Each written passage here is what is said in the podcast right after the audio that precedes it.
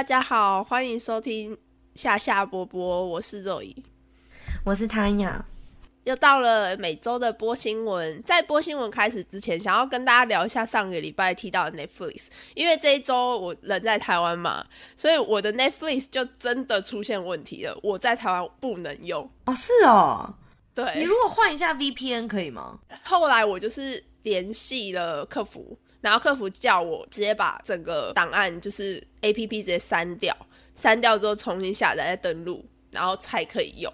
因为客服帮我调整，他说他侦测到我不在国内，就是我不在澳洲境内，所以他就是觉得说我是他国用户哦。他因为我有换 SIM 卡嘛，对不对？就是那些都有换，然后所以他就觉得就不一样的手手机了这样子。因为如果是一样的手机的 SIM 卡，可能就不会有这种问题。对，反正就是这样。他觉得你偷用。对，那总之就是还是没有收到任何的信件，所以大家就是可能借鉴一下，就是出国的时候可能可以用这个方式啊，就是联系客服，然后重新下载 APP 再登录，应该就可以用。好麻烦哦，因为之前不用。对，之前不用啊，我去年下载一堆影片回澳洲看，因为台湾才有动漫，台湾动漫比较齐全。对对对，那就开始我们这一周的播新闻啦。上周，位于新州雪梨都市区的 s u r r Hill 发生了一起非常严重的火灾，将一栋历史悠久的建筑完全烧毁，还因为大楼被烧毁之后有坍塌的危险。那附近的居民已经在第一时间被安置了。目前调查进度是有两名十三岁的小孩分别去附近的一个是 King Cross，然后一个是直接去 Central 警局自首。但警方表示说，应该还有其他的同伙，还需要更详细的调查。嗯，那这场大火具体的地点其实就是在中央车站后方的一条路上，所以离中央车站是非常近的。那这个地点原本是一家列入遗址名录的制帽厂，就是它可能五六十年前啊是一间制帽厂这样，但是。因为后续的转卖啊，什么流程啊，在二零一九年，他们就策划说要将这个遗址改建成一个新的酒店。嗯，那在我们做这些报道的准备的过程中，最新的一个报道是说，那个大楼里面好像是有罹难者的，就是因为那栋大楼长期有大概十五名的无家可归的人会住在那边，然后他们好像是说，哦，有少了两个人这样。对。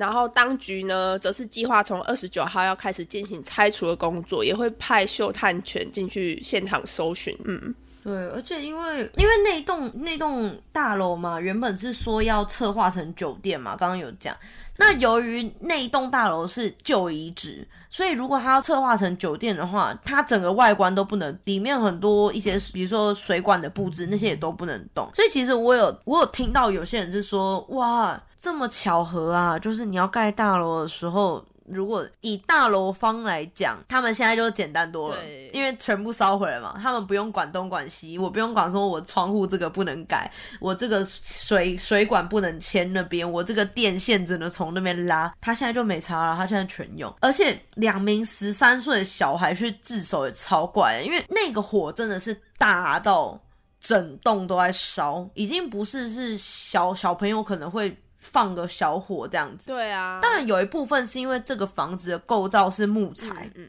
但是两个小孩要怎么样放火烧到整栋，是一整栋大楼哦，不是只有一层楼的那种房子在烧，是一整栋大楼烧到只剩半栋不到，所以你就知道烧的就是很奇怪啦。那个两个小孩，我觉得也要调查，因为。很多连续杀人犯都是先从纵火犯开始，而且我觉得整栋大楼烧起来超不合理，因为在中央车站附近就有一个消防站，超级宇宙无敌近，就是。开车只要两三分钟就一定可以到得了。对，所以我觉得说，如果今天是小孩子犯罪，那你就算说后续还有其他小孩，可能四五个人，但是他们的动机是什么？为什么要每个人烧一层呢？因为你说两个小孩烧一层，那就是消防车一定赶得到，你可能就是至少。可能就是两层、三层，可能被烧掉，那就算了。可是它是整栋，所以就是像他想说，可能就是感觉是有一种预谋，也有可能就是就是想要让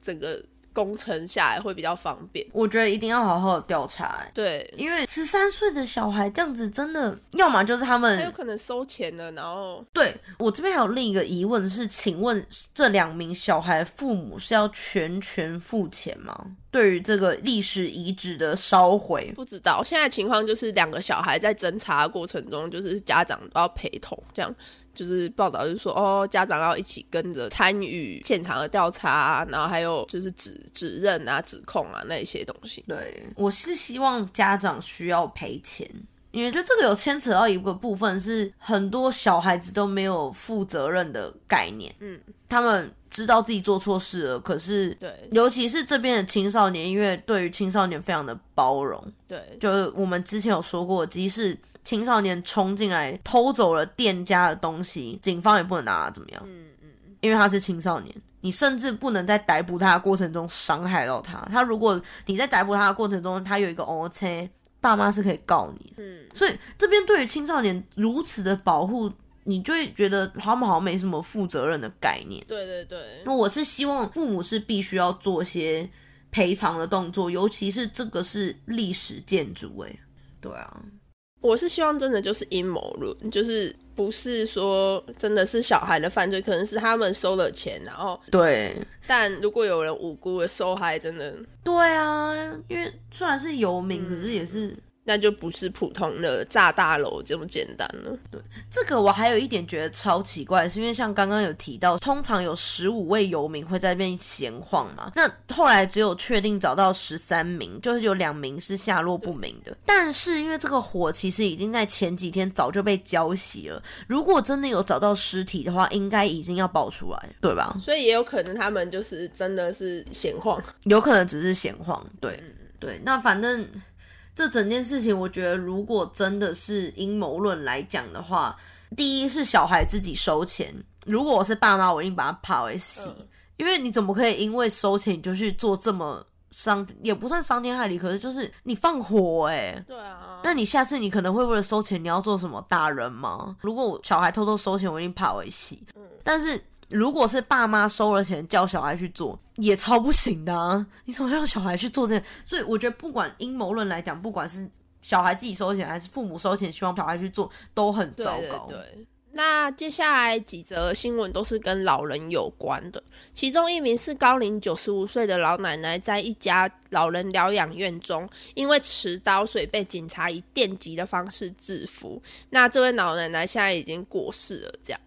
那详细的报道内容是，老奶奶其实患有老人痴呆症。当天护工因为找不到老奶奶，所以报警。那警察赶到了之后，就是有找到她，可是她手上有拿着一把就是普通的牛排刀，因为警察就是一直劝说奶奶要器械啊，不要再拿着它啦。可是奶奶可能就不听劝，所以他才用就是电击枪把奶奶制服这样子。可是我自己是觉得说牛排刀，然后你用电击枪制服了一个高龄的老奶奶，我是觉得还蛮不合理的啦。我是觉得，如果警察需要用电击枪才能制服九十五岁的老奶奶的话，警察要加油哎、对，警察因为九十五岁，因为我我能理解，就是老人有时候，尤其是像如果有患有老人痴呆症的话，他们其实是非常固执的，跟他们没办法听你说叫他放下就放下，因为他们脑子就是是以不同的方式转的嘛。对，又加上九十五岁的老奶奶，我知道有些老奶奶就是身体如果非常硬朗的话，他们其实力气是蛮大的，可是他们快不起来啊。嗯所以请问一下，如果如果警察光制服九十五岁老年痴呆的奶奶都需要使用电击枪的话，那前阵子台湾的超商好客，他们到底要怎么制服？对啊，而且通常派警都是两个人一组，那而且你们又穿防护服的情况下，就是可能有防弹衣的情况下，那你一个警察在正面的方向对老奶奶就是可能说吸引，然后就是叫她哦器械器械，那另外一个如果你从背后稍微把老奶奶抱住或什么，试图让她把牛排刀放下，那不是更安全吗？就是电击枪真的是有点太过分。对啊，而且要是我老奶奶的家人，我一把他们告爆。对啊，因为我觉得很不合理。因为我现现在要回到就是，如果假设今天不是九十五岁的老奶奶好了，假设今天是十五岁的小弟弟，我跟你讲，警察敢用这个电击枪吗？绝对不敢。所以你现在是不敢用在小孩身上，可是你敢用在一个九十五岁、九十五岁，如果跌个倒可能就掰了，你还用电击枪？对啊，我我觉得这完全就是过度执法过当。叫什么？对，执法过当。嗯嗯嗯嗯嗯，对。那下一则一样是一个九十五岁的老先生，但是故事内容是完全不一样的哦。就是这名爷爷啊，同样在护理中心，但是他的老人代步车被两个大概壮年的男生偷走。那爷爷表示说，这已经不是他第一次被偷东西，因为他上个月才被偷走价值五千块的一台就是那种电动车。那他表示，这些人真的是很爱偷东西，真的是浪费时间。就是我猜他应该是后续有是找到。可能，然后他就觉得为什么这些人需要一个人一直去偷我的东西这样子？因为其实现场是有监视器的，所以歹徒有被拍的蛮清楚，但是还不确定到底后来有没有就是找回他的代步车这样。但爷爷本人是蛮无奈，就是看他英文原句的话，就是觉得啊，这些人真烦。因为很可，因为我跟你讲，这边偷东西基本上抓不到。对，就我觉得，所以。爷爷很可怜啦，妈呀，他就被偷九十五岁了，对啊，就让他好好的，他就买一下摩托车，不知道能骑几次了，你还要偷，真的。我们这集播新闻超多老人哦，下面又来一个老人，对，没错，我们这集老人特辑，对，好，那下面这一个老人呢，是一名年纪约莫六十岁。那据称说，这位六十岁的老先生名字叫 Tom，在雪梨公园猎捕了这个巫婆鸟之后呢，他把这一只鸟塞进了他的背包，然后骑着一辆偷来的脚踏车，就回到他 雪梨东郊的住所，然后在周二的时候就把这只鸟给斩首，然后吊起来，因为他好像想要把它晒干这样。然后汤姆啊，汤姆老爷爷就是被控虐待动物还有盗窃罪，然后并且在周三以严格的条件获释前还就是压了一个晚上这样子。然后警察也蛮可爱，他说巫婆鸟不能被抓，也不可以被吃掉，你不知道吗？然后那个老先生就说：“哦，好好知道知道。”然后后来法官也是有说什么触碰任何鸟类或是试图捕捉鸟类都是违反规定，你知道吗？你懂吗？然后。然后老先生，对对对，好，OK OK。但是这其实已经不是他第一次抓鸟了，就是就是他在讲 OK，但是就是他好几次，对，因为他几个月以来就是第二次也是一样抓巫婆鸟，然后被指控。那第一次就是在三月三十一号，就是他在伊十五火车站，也是一只巫婆鸟，他把他的脚跟脖子绑起来啊。然后结果又被抓到。对，那因为他当下带鸟的时候，他想要把鸟抓走的时候，旁边就有人看到，干这人在干嘛？这样子。然后后来就是汤姆老先生被诊断出他其实有创伤应激障碍，还有双向感情障碍。在三月事件发生之后，他其实有在一个精神卫生机构有度过了好几周。那其实他才刚就是被放出来，然后又又被抓，对，对他才刚被放出来，就立马就在冲去抓一只鸟，然后就马上被又被那个发现，对，也不知道又被发现，他就把它吊起来超强，对啊，而且很好笑，因为超强，我有看到那个记者去采访这个老先生，然后他就说，就是所以你你会觉得，因为像这个巫婆鸟在当地的名字是叫 Bean Chicken 嘛。对，就病就是垃圾桶的垃圾桶的鸡这样子，不知道为什么把它叫垃圾桶的鸡，这不是学名，这是他们的，这是一个俗称，俗称。对，那反正那个记者就说，那所以冰 chicken 好吃吗？然后那个 那个老先生说，哦，不知道，我还来不及吃啊，我还没吃，我还没吃啊，你们都不给我机会，对，不吃我怎么知道？对，蛮好笑，很挑。但是我个人觉得，就是这个什么不能抓鸟的法案，我个人觉得还蛮烦的。对，好了，我我可以理解啊，就是动物保护嘛。那可是哦，我真的很烦那些鸟，因为我也是，我常常被那个巫婆鸟的翅膀打到我的脸，因为就是我住在雪里搭火车要十五分钟的地方，然后那边就固定有两三只，就是那两三只。你怎么知道？人家说你是新的，因为我每天都看着他们，没有啦，就是每天早上都会遇到他们。然后有一次，我就是因为那时候是早上六点的班，然后天才刚刚亮，我就就有点半梦半醒，然后走走走走走，然后就突然间被扇出一配，我想干什么鬼？然后后来发现是巫婆鸟，我超气，可是我不能揍他，真的，我觉得太荒谬了，凭什么？凭什么打我？我会觉得很扯，因为我是真的被打巴掌，我就觉得傻眼。这边的鸟真的不是在开玩笑，对啊。鸽子又超多，然后又超胖，超级大嫌弃。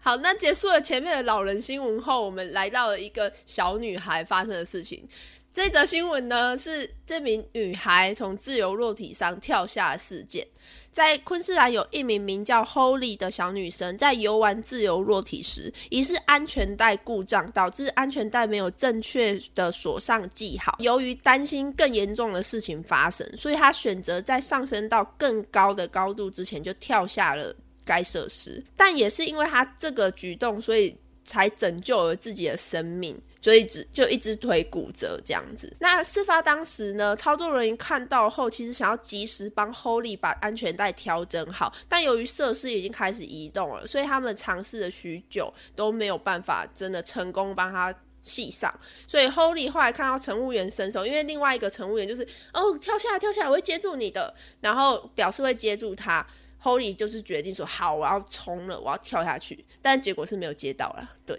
那目前该自由落体已经被停用了，也正在加强乘务员的指导。毕竟，其实他们应该要按下那个紧急停止的按钮。对啊，所以才才不会就是像现在必须让 Holly 从那个自由落体上跳下来这样。但这小女孩蛮勇敢的。对，因为她心里就想说，如果再往上升的话，我可能就很白了。所以。他就觉得他要冲一波，然后他朋友在其实没有达成，他朋友在下面看到第一瞬间，他们两个直接四目相对，就想说戏呀。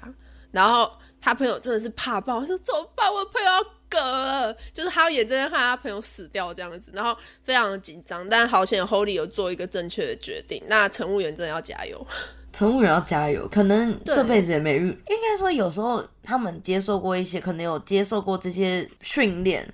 但是等到事情发生的时候，他们可能一时没有反应过来。对，对对对。那那真的就是要加强那个员工训练的部分。可是因为 Holy 这件事，因为我想要是我是楼下那个朋友，我可能在上面说 Holy Holy fuck，都是冷笑话。对，抱歉，冷笑话，对不起。好，好，我们赶快进下一则新闻。我现在，我现在年纪到，我会开始开一些阿北笑话。对，但是，但我可以理解这笑话，我觉得蛮好笑。下一则新闻：墨尔本首要商务区，也就是 CBD，将在部分区域的施工期间禁止车辆通行。那一项新的提案可能会让墨尔本 CBD 的部分路段就是不能行驶车汽车，以便在施工期间可以提供行人有更多的空间。墨尔本呢提出了这个提案，就是想要让行人可以在城市。穿梭之间会更安全。那这个提议是因为将有一个全新的火车站，那这些不会限制全部的车辆，但是可能会包括有些单车道禁止啊，或者是高峰时段可能会不可以让汽车行驶这个区段、这个区域这样子。那紧急服务的车辆可能就是。像比方说救护车的该类型的车辆还是可以使用的。那这个提案只是目前就是提出，就是在看下个月会不会是真的可以开始实施这样。可是我自己个人觉得，我三年前三年前去了墨尔本，他们就在一直在搞那个轻轨，轻轨时不时在那边给我修。对，前阵子还有一轻轨冲出冲出轨哦。天呐，然后 对，而且他那个轻轨不是只修一个月或是半年，因为我隔了半年或是隔了一年再去墨尔本，他还在修修别段，然后我心里就想说，到底要修多久？跟布里斯本的某一处高速公路一样，到底要修多久？真的是很扯，因为我看到真的是哈，到底为什么可以如此之修？这个我是觉得。就也不知道，因为他们的他们的立场是以行就是行人提供更多的空间，但是我觉得可以有更好的规划，就不一定要全部嗯。就是说你高峰时段不能开，但是就堂堂一个澳洲最大的城市，对，墨尔本现在是澳洲人口最多的城市，你堂堂一个澳洲人口最多的城市，你连这一点你都没办法同时进行，对啊，就会不会有点好笑？对啊，就很瞎，但是那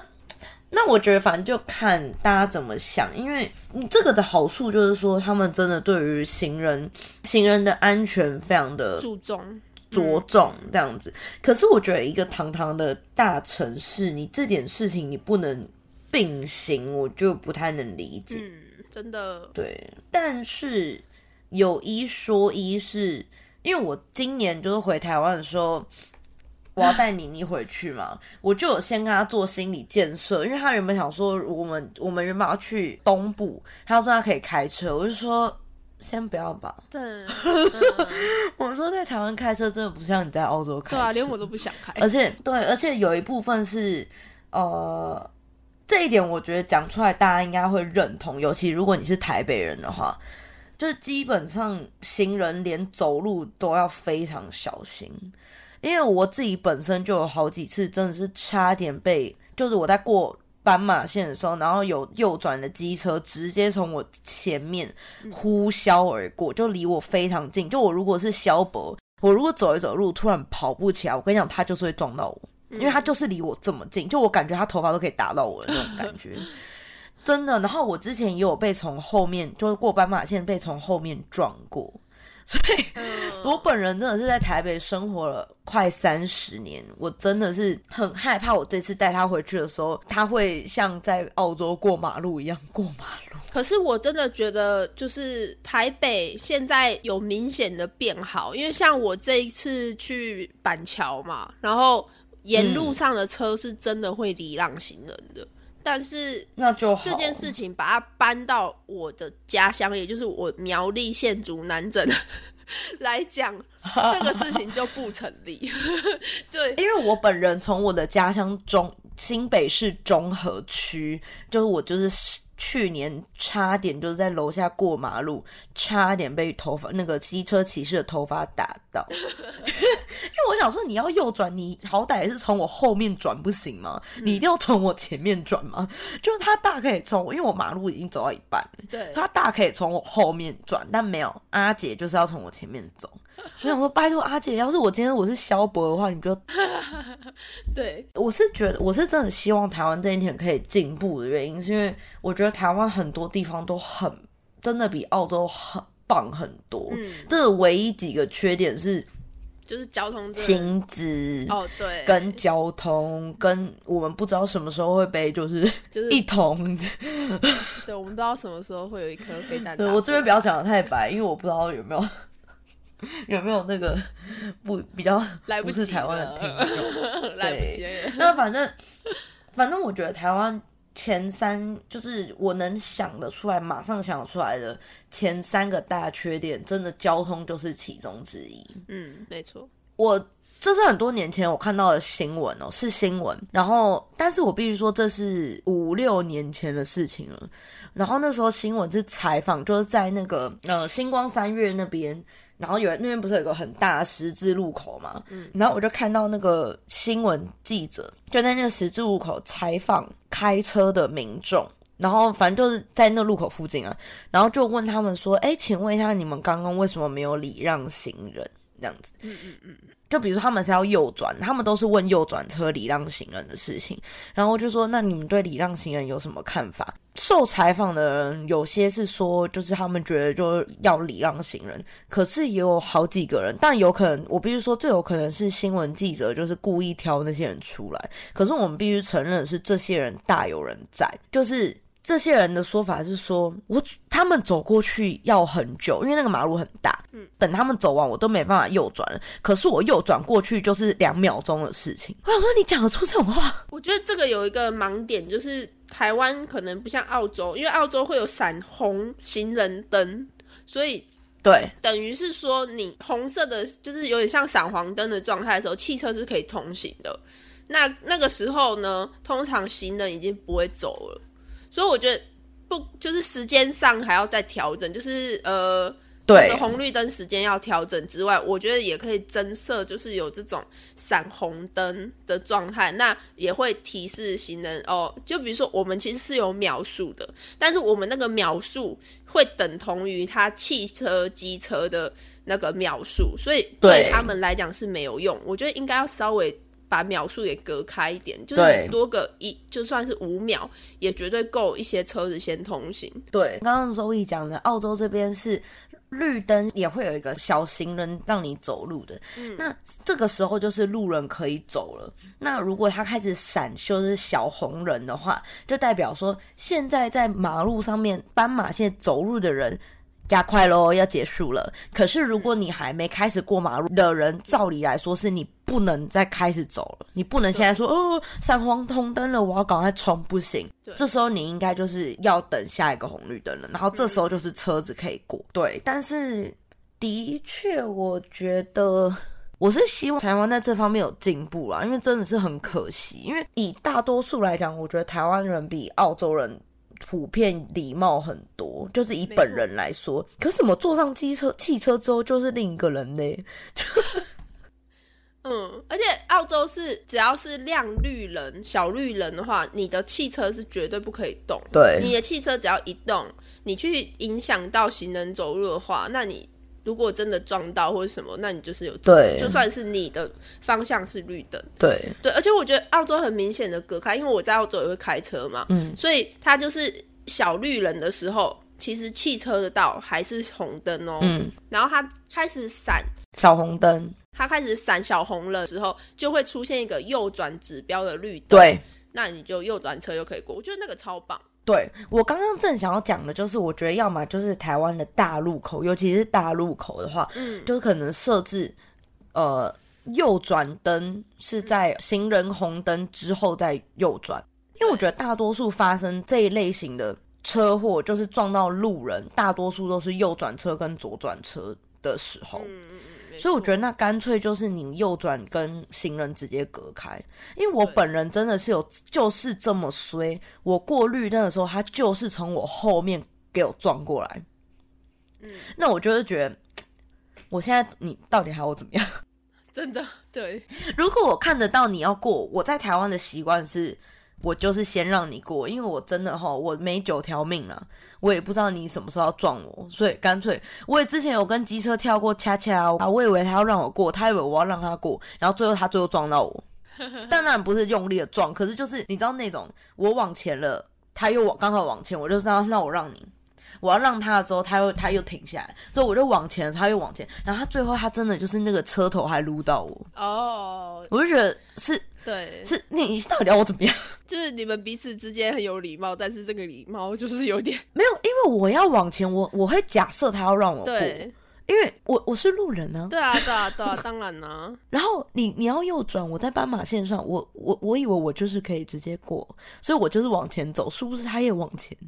那我就想说，那现在是好啊，你先，然后他又停。我想说，那是就是什么意思？现在到底是什么意思？现在到底是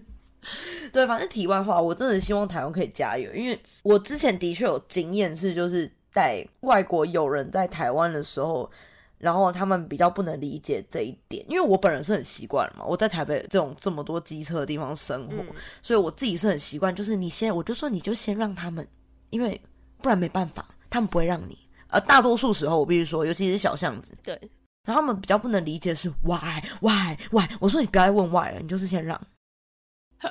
对，反正我相信一定是有比以前好，只是还可以再加油。没错，好。那下面一则新闻，男生要小心喽，因为测试发现呢，那在昆士兰销售的电子烟测试之后，发现它对生殖器有毒。然后也有可能就是有这一类的重金属啦。那他们其中呢，就是有对了十七种电子烟的液体样品做了测试，然后就说哦，除了尼古丁以外呢，那里面有含有非常多的那个元素化学表，这边都不讲，因为它就是几乎所有化学表上面的什么铝、钠、钾、卢、铯、法全部都进去了。对，然后呢，就是这些重金属已知是致癌啊，会致突变啊，然后对你的生殖器啊，或者是对发育都会有非常严重的干扰，加上神经系统异常等等。那总而言之呢，它就是违法的。就是有一些，就是像我们之前有提过嘛，那希望在医疗保健上，专业的人员规定说可以使用电子烟合法这件事情，就是列入医疗管制这一方面，是我们之前的播新闻有提过。那总之，澳洲对电子烟看起来是蛮重视啊，因为每一周都逐步的一直在发有关于电子烟的新闻，这样子。对，但我觉得如果他们，因为这个我不太理解，是因为他所谓的对生殖器有毒，是就像台湾的烟上面都会放个那个阳痿的图片一样嘛，就是那也是有毒的意思嘛，就是会阳痿。对，但是不知道是不是这个，就是电子烟可能会影响更大，或者什么？他们毕竟查到就是 对，还有除草剂、杀虫剂等等，就是可能会放在除草剂、杀虫剂里面的配方，所以就是哦，男生们要小心，最好还是不要抽啦。对啊，对啊，因为因为我觉得这他们感觉对这个是很。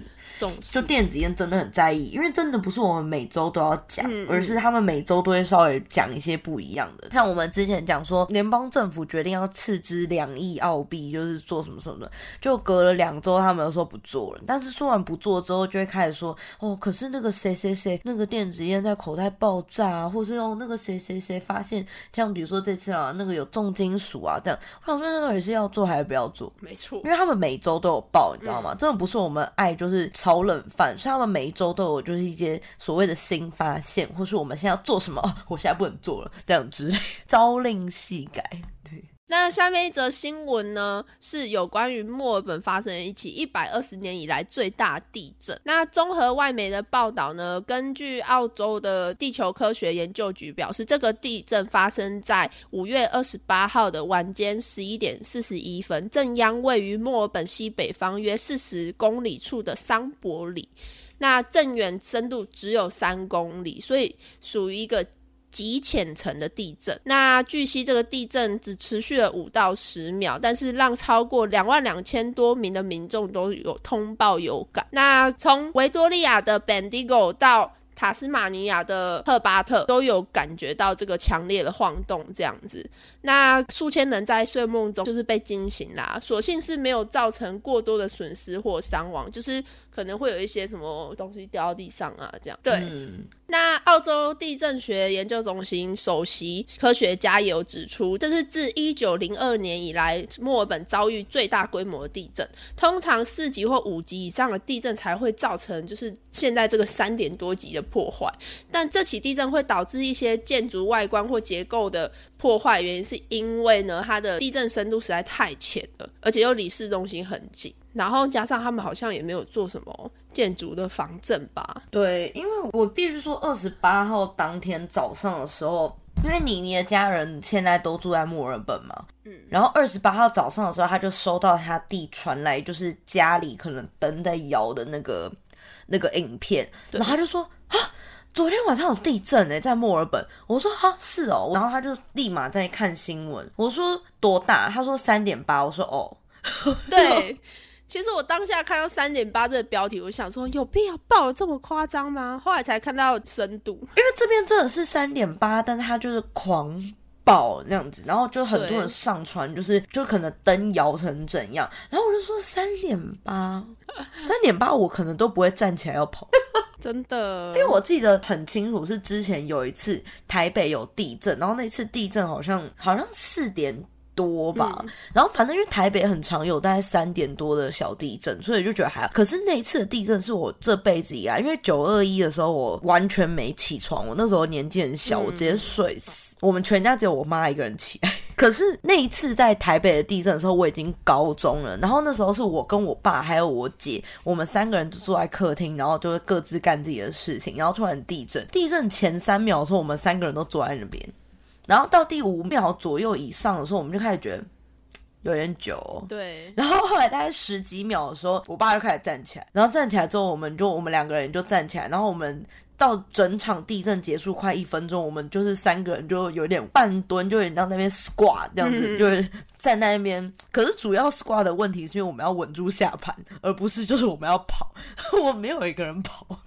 可是这边三点八是大家就吓到一个不行，对，然后我就说算了啦，我说算了啦，你们这边房子没有一个房证，嗯你们如果超过四，你们全全部都罚。真的，因为这边有些屋子，尤其是就是比较老旧的那种，就是那种 terrace house 叫什么？因为我我觉得台湾好像没有这种东西，反正就是那种比较老旧的木头板的房子。对对对，那种真的是你在楼上，你在二楼就是走路，你楼下都听得到。对，然后你有时候就站在楼上就跳的时候，我我觉得我这个房子要倒。真的，所以真的是哦，三点半，好了好了，就是因为超过四的话，他们可能就一半的人都 fuck。对啊，可能真的是因为深度比较浅，而且我觉得真的三公里真的超爆浅，所以我觉得好啦，理解，真的很浅，对对。对，理解。只是我必须说，我那时候听到三点八的时候，我整个就是哦，哦，对我也是，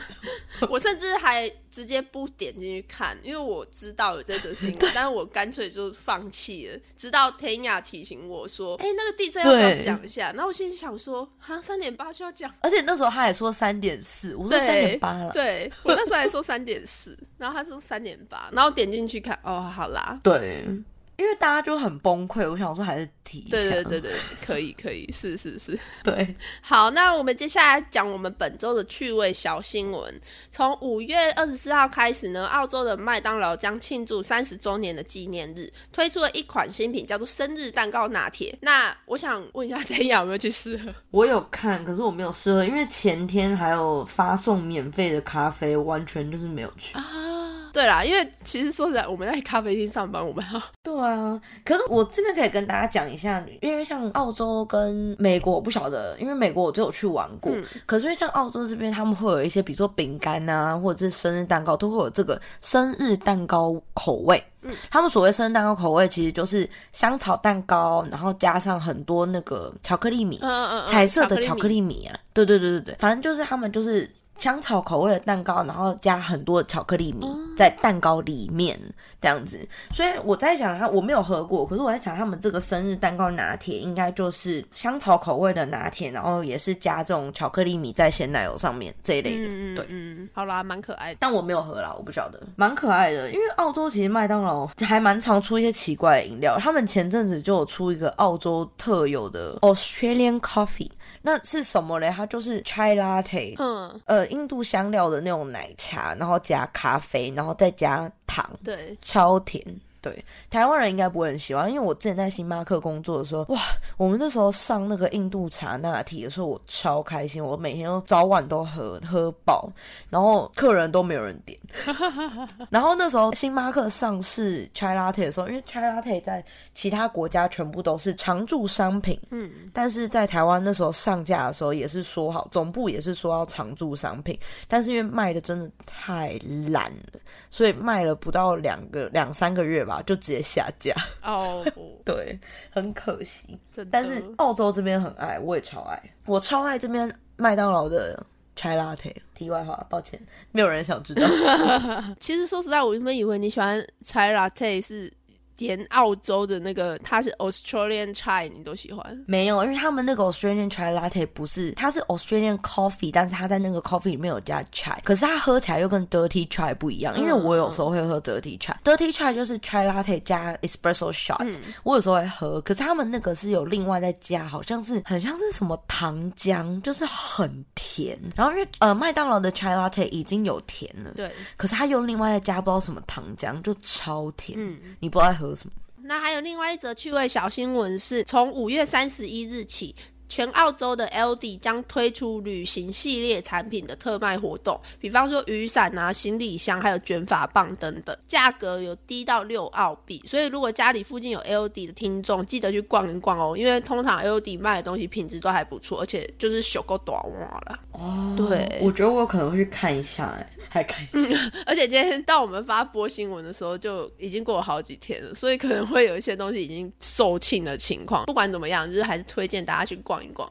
还蛮不错的。对，希望我不要乱买。